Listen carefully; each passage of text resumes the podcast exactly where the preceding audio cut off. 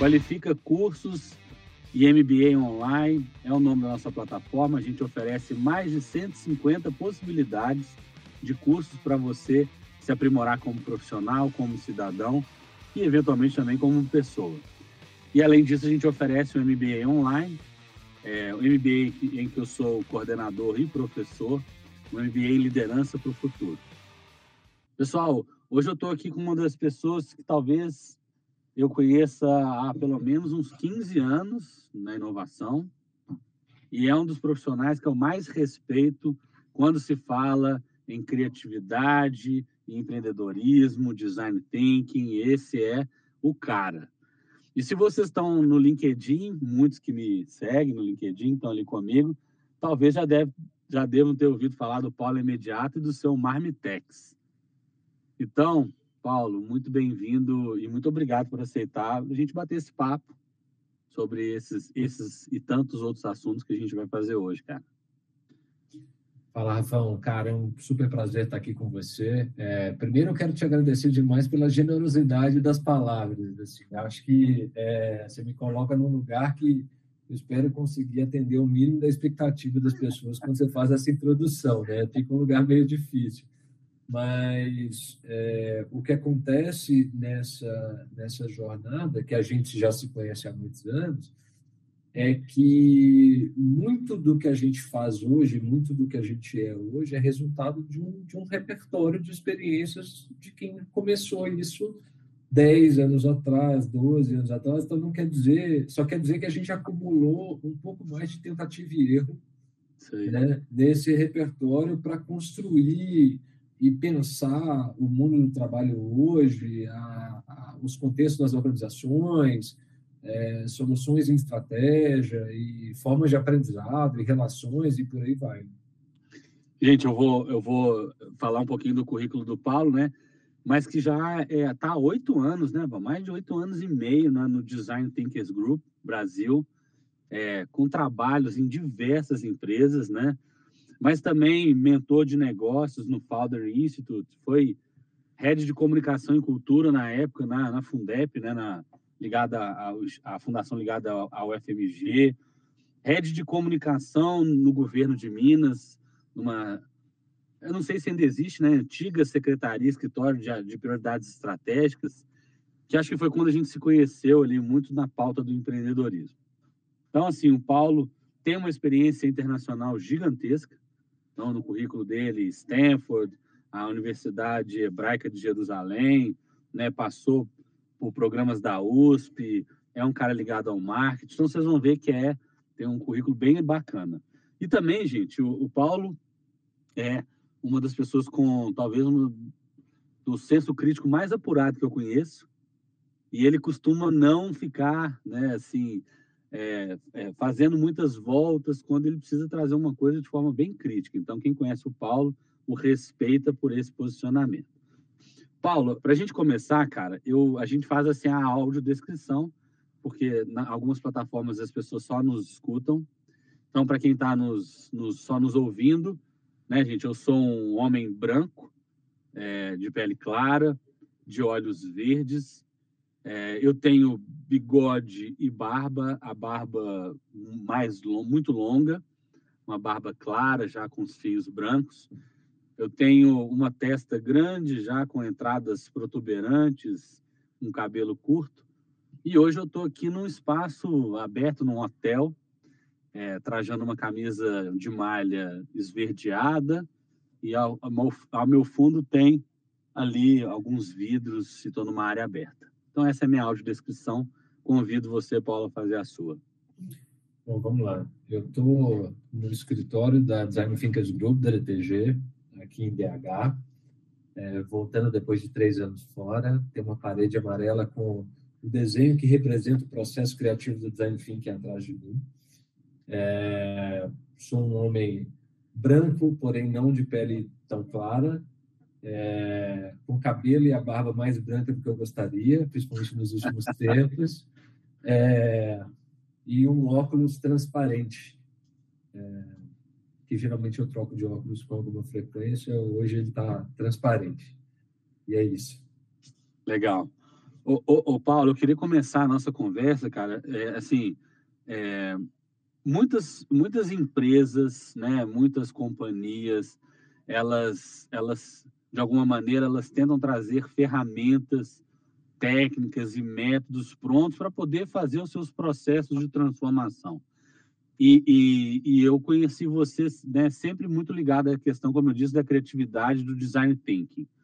Eu queria que você começasse, cara, para explicar para os nossos alunos, cara, né, o que é o design thinking de fato, né? Como que ele se torna uma ferramenta poderosa para inovação, transformação, go governança, design organizacional, né? Quais são as vantagens de sua aplicação e também quais são os riscos, né, de usar essa ferramenta tão poderosa de uma maneira superficial como a gente vê por aí, cara. Cara, obrigado pela pergunta. É, essa é uma pergunta longa. Eu vou retomar algumas coisas que você falou na introdução para a gente puxar, tá? É, a gente se conheceu no escritório de, prioridade, de prioridades estratégicas. Ele funcionava, foi um órgão é, extraordinário no governo de Minas para cuidar da agenda de inovação, liderado pelo André Barrens, que hoje está lá no Google e tal. E na época, a gente tinha alguns projetos. O primeiro foi a construção, a concepção e a construção do CID, que foi o Programa de Aceleração de Startups, desenvolvimento do ecossistema de startups em Minas Gerais. É, e um, um, uma parceria com o MIT Media Lab para trabalhar com Big Data. Ou seja, eu costumo dizer que é muito curioso, porque o lugar mais inovador que eu trabalhei na minha vida foi no governo. E ninguém acredita. E realmente era, porque era uma situação muito específica, com uma agenda muito específica. É, e um dos projetos era um projeto de cocriação de política pública, convidando o cidadão para contribuir, para colaborar com os times de elaboração de política pública. É, e a gente aprendeu muito sobre design thinking como um processo criativo, um processo de facilitar a inteligência coletiva né, para criar alternativas, primeiro para compreender um, um determinado problema sobre outras perspectivas, e segundo, para gerar escolhas em torno desse problema. Né? Escolher um recorte, uma perspectiva e gerar escolhas, ou seja, o design thinking não é uma forma de gerar a melhor solução. O design thinking é uma forma de gerar escolhas em torno de da ampliação da perspectiva que você tem em torno de um problema certo? É, agora, dando o um pulo para o lado de cá. Primeiro, esse projeto foi muito incrível para a gente aprender, a gente testou muitas coisas, mas ele foi uma tragédia de ponto de resultado, nada deu certo. Por quê? Pelo mesmo motivo que muitas vezes isso acontece em uma série de organizações que incorporam metodologias ágeis ou design thinking, ou seja lá qual for a abordagem para inovação que seja escolhida, que é atender aos interesses de articulação com stakeholders mais complexos. Por exemplo, no nosso caso é no ambiente político. No ambiente executivo a gente conseguia fazer, no ambiente político a gente não conseguia fazer as coisas. A mesma coisa acontece em uma organização. Você cria uma área de inovação, você leva uma série de metodologias e abordagens para dentro dessa área, você cria um monte de expectativa, mas, no fim das contas, você tem que atender o interesse do acionista. E aí, de que forma uma coisa está sendo conflitante com a outra? Né? Isso, muitas vezes, é, destrói ambientes de inovação dentro das organizações ou favorece que a inovação seja é, entretenimento. Uhum. Seja a famosa inovação de palco. Né? Perfeito. Né? Então, nós estamos falando assim, existe né, uma eu acho que eu conheci a, a ferramenta e conheci o Design Thinking através dos irmãos Kelly, uhum. né, que são famosos, né? Um é professor de Stanford, né, do Media Lab, né, do, do Media Lab, desculpa, do, da D-School. Uhum. Acho que você esteve lá, né? Então, assim, Sim. sua experiência é, é, bem legal, porque você esteve lá. No, e o outro que é um dos fundadores, né? Na verdade, eles dois são fundadores da IDEO, Sim. que é uma super agência também ali em São Francisco, né? Famosa e tal.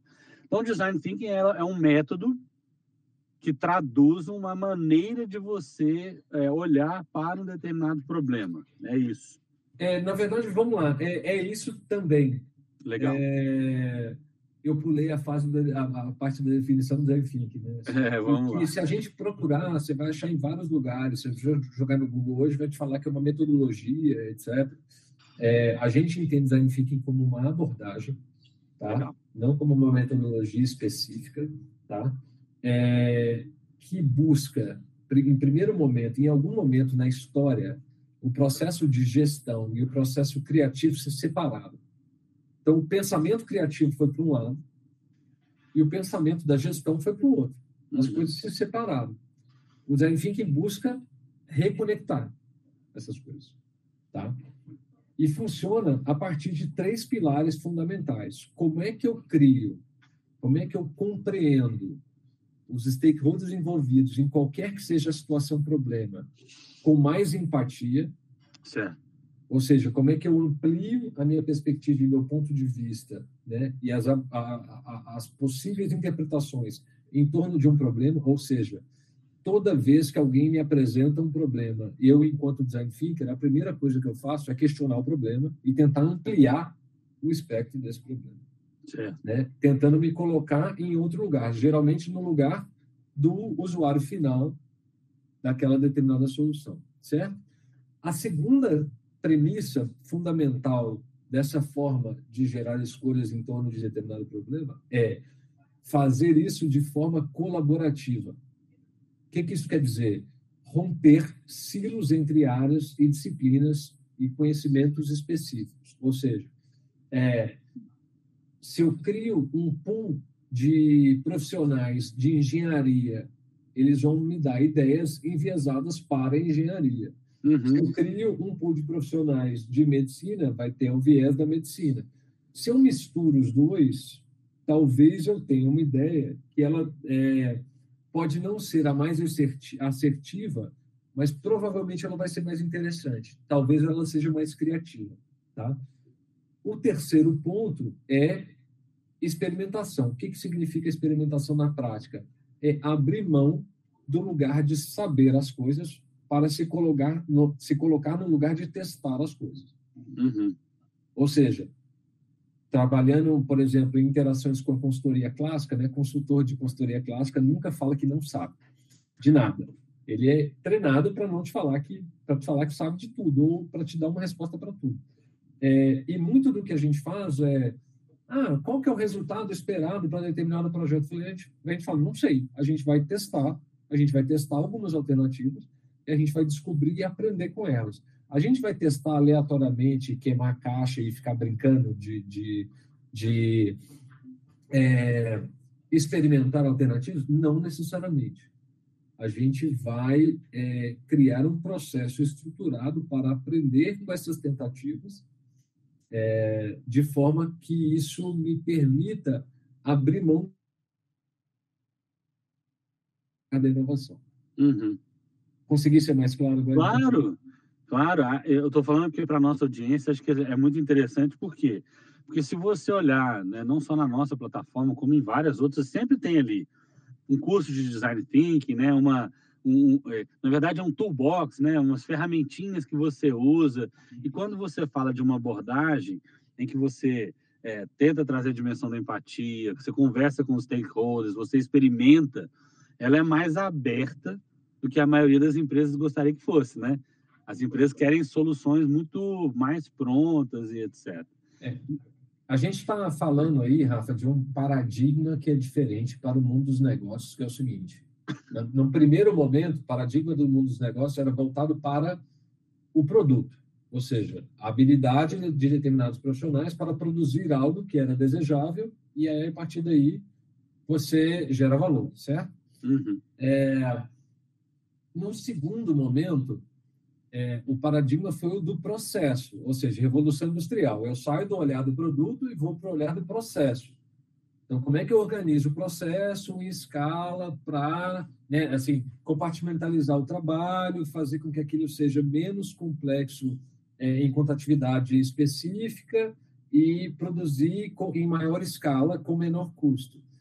A terceiro paradigma é o paradigma aí, vamos dizer, dos anos 80 para cá, que é o das finanças. Eu não olho para o produto, eu não olho para o processo, eu olho para o valor da ação. uhum. a variação do valor da ação. O que o design thinking propõe é o que a gente chama de human centered design ou é, design centrado no ser humano, que é eu não olho necessariamente para o produto, nem para o processo, nem para as finanças, eu olho para as pessoas que estão envolvidas. Eu olho para quem é o cliente, eu olho para quem são os meus. Não é só o cliente que conta, né? Eu tenho toda uma complexidade de stakeholders aí nesse caminho, mas eu olho para o humano. Quando eu olho para o humano, eu entendo é, a complexidade, ou eu tento processar a complexidade de um ser humano, ou seja, uhum. olhando para um produto de processo. E esse, esse é o grande pulo do gato. Essa historinha que eu te falei agora não está em nenhum curso de Danfic. É, essa interpretação certo. das coisas. Mas é uma interpretação que ela acontece ao longo do tempo, quando você vê aquilo é, é, é, sendo implementado muitas vezes e entende por que, que funciona e por que, que não funciona. Então, uhum. quando uma organização ela consegue trocar o paradigma para chegar mais perto de uma abordagem centrada no ser humano, ela chega mais perto da inovação e o design thinking faz mais sentido para ela. Entendi. Mas é uma pergunta que eu vou te fazer, que é, que é uma pergunta provocadora, é assim, olhando nos últimos 10, 15 anos para o ser humano, cara, o que, você está extraindo de lição sobre a humanidade? É, eu tenho a sensação, Paulo, assim, eu tenho é, que nós estamos nos tornando menos abertos nós estamos nos tornando mais, mais tacanhos, mais buscando é, é, polos para nos ancorar e, e, menos lidando a sutileza. Mas isso, obviamente, também está no nosso contexto atual. Você é um profissional que está ali fazendo desenhos em organizações, é, produtos, serviços. Como é que você está vendo a humanidade evoluindo na perspectiva do design thinking? Essa pergunta é difícil, né? É lógico. É, eu estou pensando um pouquinho sobre ela, não esperava uma pergunta fácil, não, mas eu estou pensando um pouquinho sobre ela na medida que eu te respondo. É, eu acho que a gente vive movimentos de, de contração e expansão, como qualquer coisa viva no universo, né? É, e eu acho que a gente está vivendo um momento de contração, que vem de uma série de incertezas. Significa o mundo que a gente vivia não existe mais, o mundo que a gente vai viver ainda não existe, a gente está no momento de contração, de passar por esse caminho. E quando é, a gente se sente ameaçado, a gente tende a querer voltar, a voltar para trás. A gente tende a querer se ater àquilo que a gente conhece, é o que a gente tem controle. É, então, assim como qualquer grande transição na vida, né? Assim, a gente pode olhar para casulo e borboleta, a gente pode olhar para o nascimento de um ser humano, quando deixa o útero e sai para o mundo. Tem um, tem um exercício ali, tem um movimento que é mais complexo. É, a gente está nessa hora, eu acho. Uhum. É, que já aconteceu em vários momentos da história. Né? O novo ainda não não está claro e o, e, o, e o velho nos assombra. Então, quando a gente olha para um mundo que a gente tem mais dificuldade de entender, que ele se torna mais complexo, é, a maior parte das pessoas, você entende de neurociência, você sabe disso, é, volta para as conexões que são familiares. Ela, as pessoas querem poupar energia, então elas tentam retrair e controlar e segurar. Uhum. Né? Então, eu vejo isso acontecendo do ponto de vista é, global. Eu tive agora vivendo em 11 lugares diferentes como nômade digital, trabalhando remotamente. É, e o que a gente está vivendo aqui, a gente está vivendo no mundo inteiro. É, em escalas diferentes, em graus diferentes, em, em ameaças diferentes. Mas, mas a gente está vivendo no mundo inteiro. E, e, a sensação que eu tenho ainda é essa. E é, o, a, o, o que me espanta é que a gente, por mais que tenham desafios que sejam tão, tão comuns enquanto seres humanos, enquanto, inclusive em sociedade de consumo, enquanto negócios, enquanto tecnologia, etc., a gente está muito menos integrado do que a gente imagina. Uhum. Muito menos integrado do que a gente imagina. Talvez a gente pudesse fazer isso melhor. Um dos problemas em relação a isso, que é um problema que acontece muito nas organizações, é o quê? quando eu sou pressionado a fazer uma mudança ou a trilhar um caminho para o futuro, e obviamente eu não me sinto seguro porque é algo que eu não conheço e que eu nunca fiz, o que eu tendo a fazer é enfiar um caminhão de dinheiro em tecnologia. Certo. E aí o Tristan Harris, que é o cara que, que liderou o Dilema das Redes, ele fala muito que hoje a gente tem a tecnologia dos deuses, mas a gente não tem a sabedoria para lidar com essa tecnologia. É um dos caras que eu mais gosto assim de, de ouvir falar, é, porque ele é um cara que ele é, ele é, ele é menos acadêmico, menos elaborado, ele é muito simples, assim, qualquer pessoa entende a abordagem que ele traz, e, e, e eu acho que é isso, eu acho que é, é muito mais fácil a gente pegar o antigo gerente de TI e transformar em, em Transformation Manager, dar para ele um caminhão de E com um monte de plataforma e o cara falar assim, eu estou inovando porque eu estou fazendo isso. Uhum. Mas ele não me explica por quê, ele não me explica como é que isso melhora a vida das pessoas. Né? Então, é, basicamente, a gente tem um viés que fica, tende a ser mais prático dentro das organizações. A gente sente muito isso sente muito isso em muitas organizações. Ao mesmo tempo, outras têm muita vontade de mudar e de fazer transição. E, por incrível que pareça, os negócios mais tradicionais são os que têm mais apetite para mudança. Uhum. Então, por exemplo, a gente trabalhou muito em construção civil, que é um setor super tradicional. A gente trabalhou com negócios que têm uma natureza bem, bem conservadora é, esses negócios têm mais apetite para mudança do que negócios nativos digitais, por exemplo. Certo. Que já partem da premissa que, ah, eu já sou, eu já sou a inovação, eu não preciso me, me reinventar, que não é verdade. Uhum. Eu estou falando disso, mas a gente, como conterrâneos de Belo Horizonte, a gente sabe, por exemplo, da, da, construção do Mining Hub, né, por exemplo, que é um hub centrado em empresas de mineração. Mineração é uma coisa super tradicional, e que num determinado momento experimentaram. Eu estou aqui hoje, estou aqui num evento, né, e, e, participo de indústrias agro, né, assim, é, indústria do açúcar, da, da do, do, álcool, é, gente de plantação de milho também trabalhando em inovação. E a gente circula muito nos ambientes, né, de, de startups e de empresas de base tecnológica e a gente sente isso.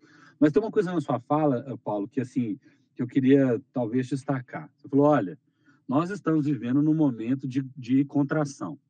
Nós estamos vivendo num momento, inclusive, que as pessoas estão buscando, nas suas é, certezas, estar no lugar enquanto esse novo não se configura.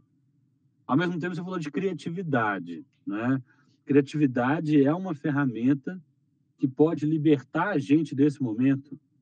Então, tirar. Na hora que a gente está falando de contração, na hora que a gente está falando de hábitos, na hora que a gente está falando desse paradigma de voltar ao passado, essa é a hora que a gente mais precisa de criatividade, Acho enquanto sim. sociedade, enquanto empresa.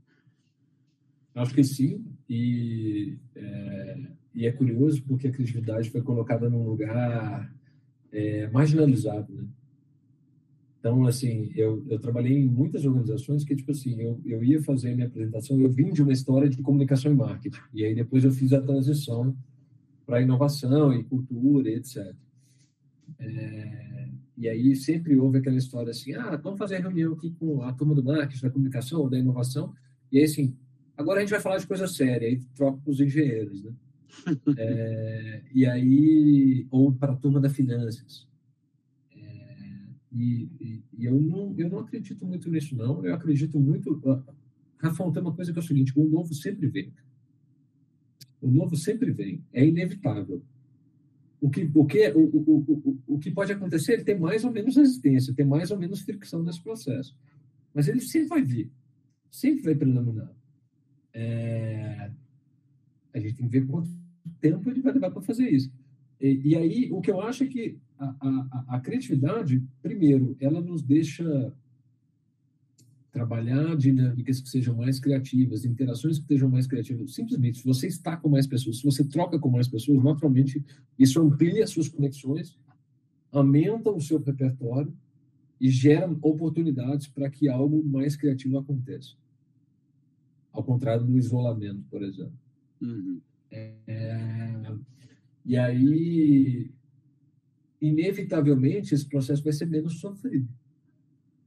Não quer dizer que ele vai ser maravilhoso, mas ele vai ser menos doloroso. Ele vai ser mais mais diverso. Né? Diversidade, no caso aqui, além do tema de diversidade, equidade e inclusão, tem a ver com ampliação de repertório. E quanto maior o seu repertório, menos você vai sofrer com a diferença. Pelo contrário, mais você vai se abrir, se preparar e criar outros, outros caminhos. Acho que você está comentando disso, assim, é, eu acho que teve um, um, exercício muito legal né, de autores, de pesquisadores, mas também das, das próprias pessoas, de mostrarem que criatividade não estava sendo associada, por exemplo, só a crianças, que, que a criatividade ela pode ser aprendida, que ela pode ser fortalecida. Então, tem um aspecto aí que, que de alguma maneira, é, você, como profissional de design thinking, sempre trouxe, né? Nós estamos falando de negócios sérios, mas estamos usando ferramentas criativas. Eu queria, cara, que você, você é, comentasse assim, você tem feito muitas pesquisas sobre o futuro do trabalho, para além dessa discussão assim de quais são as skills que precisa ter, uhum. nada disso. Uhum. E tem uma frase do Harari que ele, ele fez uma palestra alguns anos atrás que ele virou e falou assim, olha, as pessoas vão ter que se aprender a ser é, não é indispensável, é não descartáveis. Uhum. Cara, como é que é nesse mundo, né, é, de, de produção de máquina, de ferramenta, como é que as pessoas se tornam não dispendables, né, não descartáveis? Como é, como é que você vê esse processo? É, tem, um, tem um aspecto curioso aí, que é o, o Taz estava aqui em BH outro dia e ele falou assim, ah, se você não quer ser substituído por um robô, não trabalhe como um robô, né? É... Por outro lado, a gente está falando também de um, um processo de flexibilização do trabalho, ou seja, antigamente você tinha um descritivo da sua função, e cada vez mais as, as funções das pessoas, as funções profissionais, elas são cada vez mais flexíveis, ou seja, o empregador demanda cada vez mais a sua habilidade, a sua flexibilidade, a sua capacidade de navegar em contextos que vão se alterar, mas ele não se necessariamente remunera por isso. Né? A sua a sua recompensa é o que um autor muito que tem a mão bem pesada, que chama Ricardo Antunes, chama de privilégio da servidão. Né? Quanto mais flexível você é, melhor para você, porque você mantém o seu lugar garantido nesse contexto. É, a criatividade pode te ajudar a reinventar esse contexto, ou a se colocar de uma outra forma nesse contexto. É, e tem essa, sempre esse papo assim, ah, porque só o humano tem criatividade e inteligência artificial nunca vai ter. Isso não é verdade, a gente já vê o DALI e por aí vai, é, demonstrações de que, de que é, isso vai ser superado, mas a forma de lidar com isso é completamente diferente. E só abrindo a caixinha de essa, essa cartola de mágico que as pessoas chamam de criatividade, é, é importante a gente dizer que é o seguinte, cara, se a gente é, eu já devo ter passado por, sei lá, mais de 10 livros de processo criativo. Assim, tem algumas coisas que são comuns nesses livros. A primeira delas é repertório. É repertório. Você tem que gostar de muitas coisas, tem que abrir sua cabeça para muitas coisas, tem que é, ler sobre muitas coisas, ouvir muitas coisas, ver muitas coisas, é, criar repertório. Você é. sabe que eu vou, obviamente, como um, você me conhece, eu sou um cara formado em relações internacionais que é um campo super generalista. Uhum. E, e, e, eu, durante muitos e muitos anos, sofri com os hiper especialistas. É, é, é essa Para a gente trabalhar essa dimensão, a gente precisa, é, de alguma maneira, trabalhar um pouco mais o generalismo nesse sentido, né? Isso. Consumir é, de tudo, viver tudo, experimentar tudo, legal. Que é um é. contrassenso nesse paradigma que a gente está retraindo, não é isso? Isso, o, o, tem um livro do David Epstein que chama Por que Generalistas Sucedem no Mundo Especialista. O nome, o nome em português é horrível. Assim. É, o nome em inglês é range, que é alcance, né, amplitude. É, que é muito bom e que fala exatamente sobre isso. Assim, e o que não, não coloca também os especialistas num lugar marginalizado. É muito importante ter especialistas, mas generalistas que têm uma visão mais aberta, numa perspectiva mais ampla, geralmente conseguem ser mais criativos porque criam pontes entre coisas que não conversam necessariamente entre si. Isso é muito importante. É... E aí é muito curioso, porque no cenário que a gente está hoje, é, existe uma. A gente está passando, passando pelo processo de transformação digital e vai e a gente entra num, num lugar de quase de vício técnico, né? Assim, você, você pode olhar, por exemplo, a quantidade de profissionais que são POs, porque a cultura de produto digital é a cultura predominante, né? Antes disso era agilismo, antes disso, enfim, e é, essas tendências elas vão mudando e você tem que flexibilizar sua carreira para continuar relevante nessa história.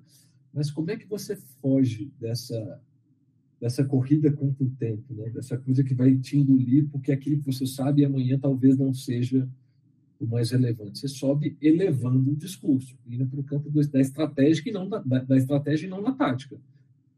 Né? Se você ficar na tática operacional de um, de um product owner, que é fundamental para uma organização hoje, e não subir para como entender o negócio, a sociedade, como é que aquilo se aplica, como é que aquilo melhora a vida das pessoas e gera retorno financeiro, porque esse é um, um objetivo fundamental, é, você vai estar sempre no mesmo lugar. Você só vai trocar o tipo de ferramenta e o tipo de parafuso que você está apertando, mas você vai continuar apertando parafuso. Legal você, você comentar isso, né? Assim, então, a gente está falando de. Você falou de repertório, ou seja, o tanto que isso é relevante. Então, é, quando a gente vai tra trabalhar com equipes, é, inclusive na construção de solução, quanto mais diversa for, é melhor. Você, você ultrapassa limites disciplinares, né? Acho que esse é um ponto que vocês fazem muito diretamente. Você pode, assim, ah, o, ah, o pessoal do marketing é desse jeito, o pessoal da engenharia, produto é isso. É, como é que vocês trabalham isso, cara? Assim, porque se você está falando que é centrado no ser humano, como é que é a gestão da humanidade no processo de criar uma solução para uma empresa? É... é eu, eu queria te ouvir disso. Você, né, os seus sócios, vocês fazem esse processo há muito tempo. É mais gestão da vaidade ou das inseguranças? É mais uma gestão psicológica das pessoas do que, de fato, aplicar uma ferramenta? Como é que você vê esse seu processo? São, são quase três perguntas em uma, porque, assim, é, a gestão das vaidades, etc., isso é uma coisa que está intrínseco no mundo dos negócios. Assim, é, a gente já viveu situações de é, empresas que têm interesses conflitantes dentro da organização, empresas gigantes, assim, com é, duas diretorias fazendo o mesmo projeto espelhado, porque tem de executivos que são rivais e aí coisas desse tipo. É, a forma como a gente trabalha muitas vezes é um contrassenso para a cultura organizacional estabelecida, então a gente meio que vira uma bolha ali dentro.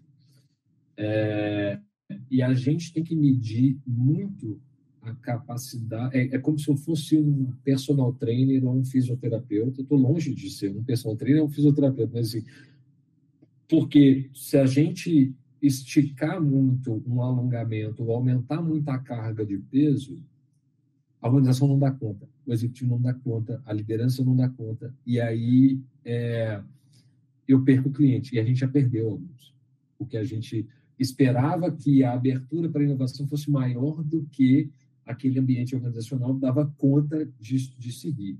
A gente tem calibrado muito essa expectativa, assim, é, de entender que, meu, essa organização dá conta de vir até aqui. Hoje. Amanhã ela pode dar conta de dar de um centímetro a mais, dois centímetros a mais? Sim.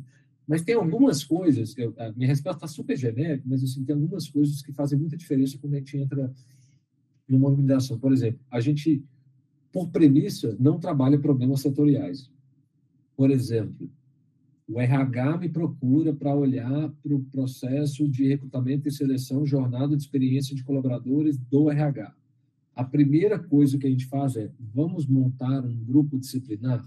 Traz quem é velho de casa, quem é novo de casa, traz a turma do marketing, traz a turma do back-office, traz a turma não sei o quê, porque essas pessoas vão me contar coisas que o RH não vai me contar. A solução do RH que vai ser diferente, muito provavelmente ela não vai vir do RH. Ela vai vir de uma interface intersetorial aí que vai cruzar essa história. Assim como a grande disrupção de um negócio não vem dos players do próprio negócio. Ela vem de um player que, que vai atravessar esse negócio com uma outra expertise, uma outra proposta de valor, etc., que é percebido pelo cliente como mais relevante e que acaba com todo um setor, por exemplo.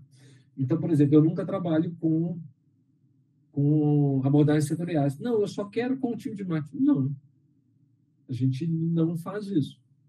E a gente já perdeu clientes por causa disso. Por quê?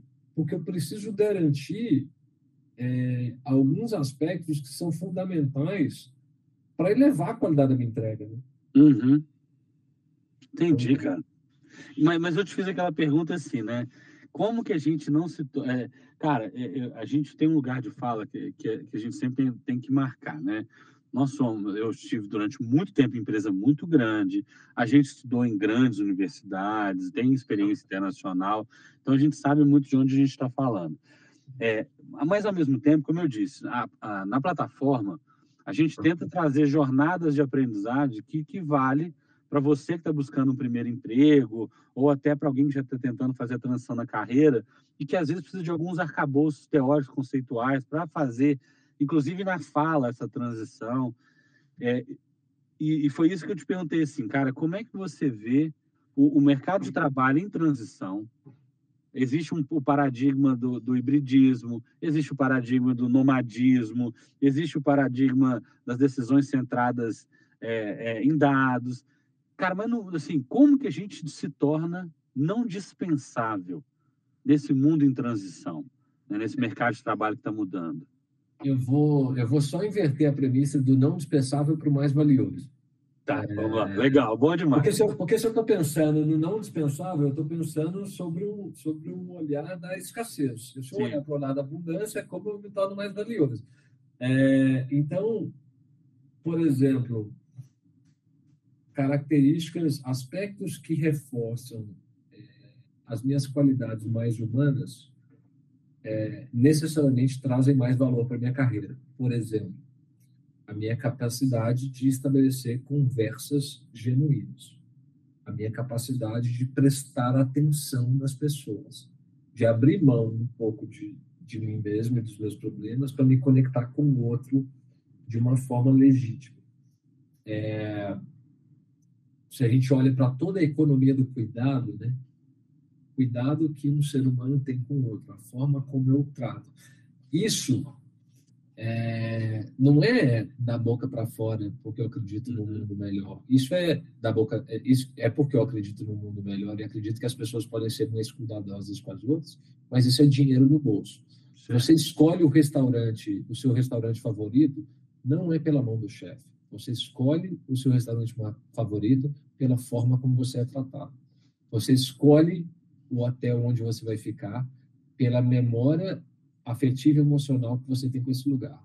Você não toma decisões é, marcantes na sua vida por critérios técnicos e por dados. Você toma decisões porque você se lembra de como você se sentiu, né? de como você experimentou determinadas coisas. Quem são os melhores vendedores que você conhece? Os melhores vendedores que existem no mundo são vendedores que entendem muito bem a humanidade das pessoas com as quais eles interagem, né? Que, que, que conseguem transpor o discurso de venda, o discurso do produto, discurso, e te pega na, na sua humanidade, hum. te pega enquanto ser humano. E aí ele vende. Ô, Paulo, é... você está comentando isso, cara, assim, se me permite esse adendo, eu tenho, eu tenho dado aula, né, eu tenho dado aula nos últimos dois anos e meio na medicina, e eu tenho falado isso muito com os alunos de medicina, né? E eles, obviamente, entendem disso. A gente tem mais mecanismos cerebrais, neuronais e conexões que nos permitem, é, é, que, cujo sistema é emocional, do que, de fato, mecanismos, conexões, etc., do que a gente acredita ser estado racional. Então, quando a gente começa a ver a neurociência evoluindo, escaneando o cérebro, a gente vai descobrindo cada vez mais que nós somos infinitamente seres que sentimos e que usamos eventualmente ferramentas de racionalidade, do que o contrário. Então, é, o professor Damasio fala assim: não é penso, logo existo, é sinto, logo existo. Então, eu estou aproveitando essa, essa, essa sua colocação para porque ressalta essa dimensão que o designer thinking, ou que o designer, né, ou, ou, que as pessoas, quando começam a olhar para o cliente, para o colaborador, seja RH, etc., estão aprendendo cada vez mais a fazer esse, esse olhar.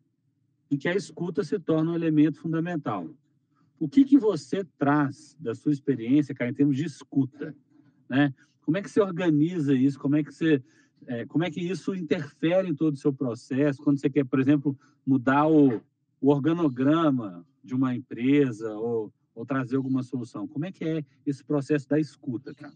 É, existe um passo anterior ao da escuta que é a, a vontade de, genuína de fazer a mudança, porque uma vez que você se dispõe a escutar, você precisa fazer algo com aquilo que você ouviu. É, muita organização fala assim: ah, não, mas a gente quer ouvir. Mas aí não, não aceita a mensagem que vem. Sabe? Ah, não, ou tenta justificar o recado que veio do cliente ou do colaborador, etc. Isso já aconteceu N vezes, tá? É... Então, a primeira coisa é você abrir para a escuta com o real desejo de fazer uma autocrítica e transformar aquilo que vai vir da escuta.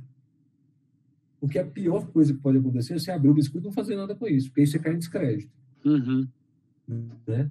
É... A segunda coisa é eu tentar descolar as pessoas, e aí tomadores de decisão, lideranças e etc., do problema que elas vivem hoje eu preciso tentar neutralizar esse lugar para que elas consigam entender o problema que elas vão ouvir. Porque se elas estão muito preocupadas com o que elas precisam executar hoje, elas não estão abertas para ouvir uma nova perspectiva ou para serem apresentadas para, uma, para um novo desafio. É, e eu acho que tem que fazer isso não como muro de lamentações, mas como de forma propositiva. Né? Uhum. É, a maturidade tem a ver com isso, tem a ver com, beleza, eu estou ouvindo coisas, mas é, eu preciso criar com as pessoas que estão me dizendo quais são os caminhos possíveis. Porque todo mundo tem uma reclamação na vida. Mas muitas das pessoas, se você falar assim, beleza, o que, que a gente pode fazer junto aqui para resolver? Eu nem quero, eu quero só reclamar. Aí. Entendi. Sabe? É, a insatisfação é, é, é, um elemento que, que é fundamental e ele tem que ser muito cuidado, mas que ele vai estar sempre lá. Uhum. O, o, o, Paulo, assim, talvez, né, você, a gente já conversou sobre isso em outras circunstâncias. É, você está falando de aumentar repertório e tal, e obviamente você é uma pessoa que tá, né, tem o seu o seu Marmitex, né? Conta para o pessoal o que, que é. Você fala de, de, de, muita coisa, né? Obviamente tem ali uma, uma, uma, editoria, tem uma curadoria e tudo mais. Mas eu queria que você fala, comentasse um pouco, cara, porque a gente já teve essa conversa em outro momento, sobre assim, educação formal e educação informal. E qual é o papel da educação na sua trajetória profissional e pessoal? Eu queria que você comentasse isso. Nós estamos numa plataforma de educação, a gente fala sempre com, com educadores. Então, voltando, cara, educação formal, educação informal, o que, que isso afeta na sua trajetória pessoal e profissional? É, vamos lá. A gente trabalhou junto numa iniciativa de educação, né? É, eu acho que a educação formal ela é, ela te ajuda a construir uma base te, te ajuda, te, ajuda a dar uma, uma, um alicerce. É, eu acho que ela é, com todos os defeitos, ela é fundamental, ela fez muita diferença na minha vida, eu posso falar da minha experiência, assim, é, e, e infelizmente a educação formal, estruturada, de qualidade, é, é um desafio, para se a gente pensar em todas as pessoas no, no, Brasil, se a gente pensar no Brasil, todas as pessoas, no mundo também, mas assim, no Brasil, por contextos específicos, é, eu acho que ela necessariamente precisa ser complementada com a informal, e aí eu acho que a, a, existe uma, uma, uma muralha entre educação formal e educação informal, que ela precisa ser uma ponte, ela não precisa nem ser uma ponte, precisa ser uma amálgama, porque é muito complementar, né? É, e eu traria um, talvez uma terceira dimensão que eu não chamo como educação informal, mas eu chamo que é a, tudo aquilo que eu a, a vivência e a experiência de tudo aquilo que eu que eu troquei, de tudo que aquilo que eu articulei com as pessoas, é, que não foram necessariamente os momentos de educação, nem formal nem informal. É... Talvez seja um momento de aprendizagem. A convivência, a convivência, a, a, as trocas, os o, confrontos. O papo, isso, porque isso é muito, é muito rico, assim, é muito, é muito valioso. Independente de você estar tá num ambiente super formal acadêmico ou de você estar tá num ambiente livre, de curso livre, que seria informal, vamos dizer assim. Tá? Uhum. É, eu acho que tem essas três dimensões e é curioso como a gente insiste em traçar barreiras em coisas que são tão fundamentais. Por exemplo, durante a pandemia, eu voltei a estudar disciplinas do mestrado remotas. Eu, aquilo foi uma terapia para mim, não pela disciplina, mas por, por, por estar com outras pessoas, conversando, mesmo que online, e etc., e fazendo um trabalho em grupo ali, não sei o quê. É, foi muito importante porque me tirou do, do pensamento obsessivo que a gente estava assim, de meu, o que vai acontecer nessa pandemia? Ah, e a minha empresa, ah, e meu cliente, não sei o quê. Foi super importante, teve um papel terapêutico. Certo. Por exemplo, sabe? Mas você sabe uma coisa que a gente tem enfrentado, Paulo, que é assim, as, as universidades, né? você sabe que eu sou um professor universitário, uhum. e as universidades viveram esse, esses dois anos, dois anos e meio de, de pandemia com muita dificuldade. Colocar os alunos acostumados com o modelo offline, no online, uhum. professores que não são preparados para aquilo. Então, foram dois anos que a, a educação formal sofreu muito. Em compensação, a minha plataforma que são cursos livres, gamificados, não sei o quê, foram os melhores dois anos, dois anos e meio da sua história inteira como, como é, startup. E agora, né, que passada a pandemia, e que muitas das pessoas falavam assim, olha, eu não quero saber de online, eu estou cansado, eu estou exausto, estou exausto de tela. Tem sido um desafio, né? Passar esse pêndulo, assim, até uma certa rejeição. A gente falou, tem uma síndrome que, que os psicólogos estão trazendo, que é assim, a pessoa não quer mais estudar pelo celular, pelo computador, porque ela, ela é, meio que ativa uma memória do, do, do período pandêmico. Uhum. Então a gente sabe que como startup que a gente vai passar por esse pêndulo, né? Assim, de muita, de muita aceitação a muita rejeição até chegar num caminho. Eu, eu, eu acho legal você comentar isso, né? Assim, porque eu imagino que seu, a natureza do seu trabalho pressupõe muita troca e muita interação, né? e que, e que ter vivido nesse ambiente online trouxe desafios. E eu queria te ouvir, Paulo, assim, cara, é, como profissional, na verdade, como pessoa, assim, cara, quais são os valores que você carrega para sua vida, para o seu trabalho, assim, cara? Porque se nós estamos falando de robô vai resolver uma porrada de coisa, é, outras tantas coisas são automatizadas, cara, o que, que você carrega como valor? É... Bom, tinha que ser uma pergunta super mas assim eu estou pensando é, eu estou fazendo uma onda aqui enquanto eu penso. Mas é, vamos lá por partes.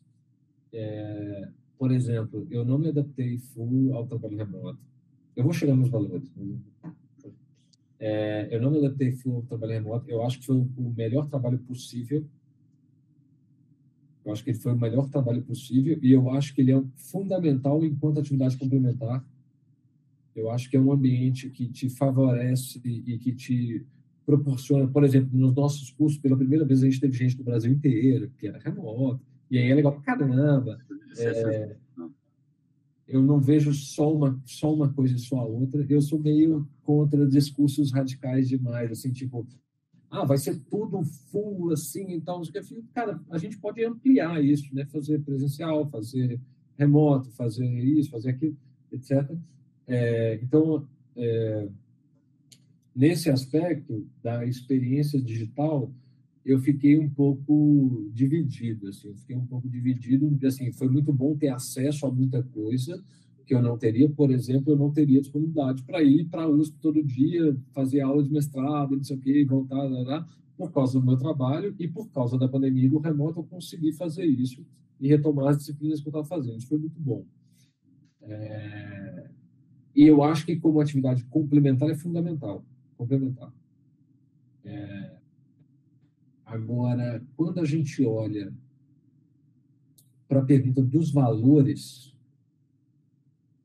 cara, eu tenho alguns valores que, que são muito curiosos. Assim. Eu gosto muito de fazer coisas junto com as pessoas.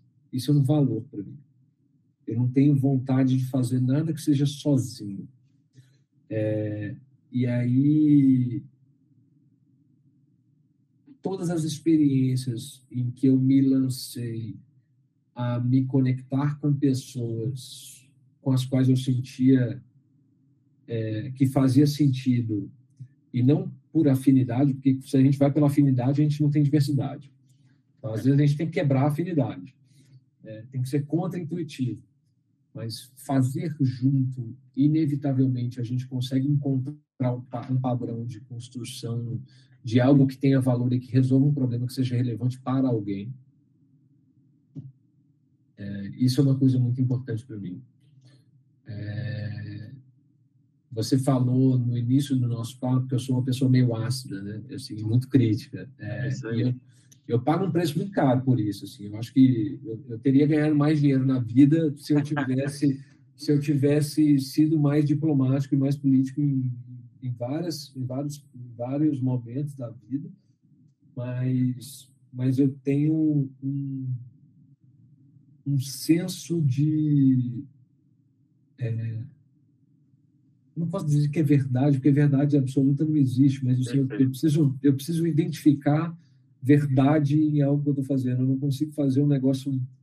É, por exemplo, tem uma série de empresas para as quais a gente não trabalha por questões éticas, porque eu acho que não entregam verdade. E aí, uhum. não, com esses caras a gente não quer trabalhar.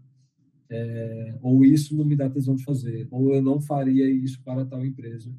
Porque... Cara, talvez o, o Conte Spondili, que é um filósofo que eu gosto muito, vai dizer que um dos, dos seus pilares é a boa fé. É que por mais que a verdade, né, não, não, é, você opera para a verdade acreditando que aquilo é de fato verdade. Então, é, boa fé talvez seja a sua característica, né? É porque o termo boa fé é um termo muito perigoso hoje em dia. É, eu, tenho, eu tenho medo das pessoas de boa fé hoje, mas é, mas talvez seja por aí. Eu acho que isso é importante. E, e, e, e, a outra coisa é, cara, a gente tem uma série de privilégios na vida e uma série de, de oportunidades e uma série de, de experiências, repertórios, contatos, rede, é, caixa de ferramenta, recurso. É, a gente precisa trabalhar para quem precisa para favorecer quem precisa. O, o que não significa que a gente é, não goste de obter resultados nos nossos negócios, etc. Mas, é, por exemplo, a gente já trabalhou para algumas organizações que tinham modelos de negócio que continham alguns aspectos predatórios, né? E, e a gente conseguiu tornar esses aspectos menos predatórios em determinada jornada. A gente já trabalhou para clientes que, quando um cliente final desses clientes, é, quando um consumidor entrava com processo na justiça contra a empresa, a empresa partia da premissa de que todo consumidor que entra na justiça está agindo de má fé. Uhum. E quando a gente consegue levar essa organização a mudar a perspectiva e entender que as pessoas não estão agindo de má fé, que elas só querem ser tratadas com dignidade, é, isso mudou a lógica jurídica da organização e isso mudou todo o processo jurídico da empresa. É, então, assim, eu não quero é, ampliar o abismo de diferença social e deixar o rico mais rico e o pobre mais pobre. E o, sacou? É, essas relações não, não, não, fazem sentido. Assim, se, se eu estiver fazendo isso, cara. É... Então, o terceiro pilar é justiça, cara. Assim, Talvez. Você falou para mim, assim, acho que a gente corrobora muito. É colaboração, como essência. É boa fé, porque você está ali correndo na verdade, buscando a verdade, trabalhando a verdade, e você está falando de justiça, né? Deixa eu trazer uma dimensão é, menos nobre. Eu gosto de, eu gosto da maestria, cara. Eu gosto de entender que, tipo assim, putz, cara, aqui eu peguei e, e junto a gente articulou e o que a gente fez ficou incrível. Eu gosto da realização, do tesão da pela realização. Não precisa, ninguém precisa bater palma para mim. Mas é entender que, que entramos numa situação complexa, saímos de um jeito diferente e aquilo impactou um monte de gente. A sensação, essa, isso tem uma realização de ego mesmo. Né? Porque a gente falou de coisas nobres aqui, mas assim, eu tenho isso, cara. Acho que as pessoas têm, naturalmente. Né? Ai, caiu, cara. Não, tamo aí, tamo aí. Tá me ouvindo direitinho? Todo. Cara, eu, eu acho isso sensacional. Estou falando, não, não, cara, não, assim, não é menos nobre, sabe? Fazer bem feito, fazer com maestria, isso não é menos nobre. Eu, cara, mas de qualquer forma, assim, eu, a gente chegou no, no final do nosso papo, a gente tem um, eu, eu, queria mais uma vez te agradecer. E a gente sabe, né, a gente se conhece há muito tempo, a gente poderia ficar aqui três, quatro horas mas não é esses podcasts que você fica ali fazendo live eternamente. Eu queria realmente te agradecer por você ter trocado essa ideia comigo é, e com, obviamente, trazido esse conhecimento para os nossos estudantes né, da plataforma. Então, eu agradeço muito, Paulo, e espero que a gente possa continuar trabalhando junto aí, né, em determinado momento, cara. Cara, é sempre bom estar trocando uma ideia com você. É sempre mesmo, e tem um tempo que a gente já nos falava. É... Retomando um ponto que você trouxe aí no, no, em um determinado momento, é, durante a pandemia, uma das coisas que eu fiz foi começar a organizar as minhas fontes de informação. E eu fui organizando as minhas fontes de informação e eu criei uma newsletter é, inclusive porque eu estava muito saturado de rede social, então eu precisava dar um tempo de Instagram, de LinkedIn, de não sei o quê. E aí uma forma de eu sair, eu saí dos grupos de WhatsApp, saí de tudo para reduzir o barulho. E aí eu faço uma vez por semana uma newsletter que são coisas legais que eu vi no mundo, assim, de música, filme, livro, é, artigos interessantes de negócio, de comportamento e etc. Que se chama Marmitex. É, e é curioso porque quando a gente, de novo, voltando lá na, na história da boa fé, quando a gente faz as coisas com verdade, elas, elas conectam, né? Assim, então, é, não tem fim lucrativo, não tem modelo de negócio, não tem ambição, não sou influencer, não sou creator, mas é um lugar onde está o meu hobby, a minha vazão. E eu queria dizer isso porque a gente falou muito de repertório. É, e é um lugar que eu, que eu espero também conectar com as pessoas para que elas compartilhem comigo o repertório delas e que eu possa passar um pouco do meu. É, mas além disso, cara, muito, muito obrigado pela, pela oportunidade da gente conversar. É, e eu espero ter contribuído, espero que as coisas maluquices que eu falei aqui façam sentido para as pessoas. Cara, se não fizer agora, faz depois, no futuro. Se não fizer no futuro, também precisa fazer. Tá tudo certo. Até aproveitar que uma das pessoas que trabalha comigo é a Sara a Sara, que está né, tá na área de educação comigo ali no Qualifica, ela é fanzoca do, do Paulo, do Marmitex. Ela falou assim: olha, fala com ele que eu adoro. Então, estou deixando esse recadinho aí é, da Sara que trabalha comigo. Cara, e muito obrigado mesmo. Valeu. Valeu.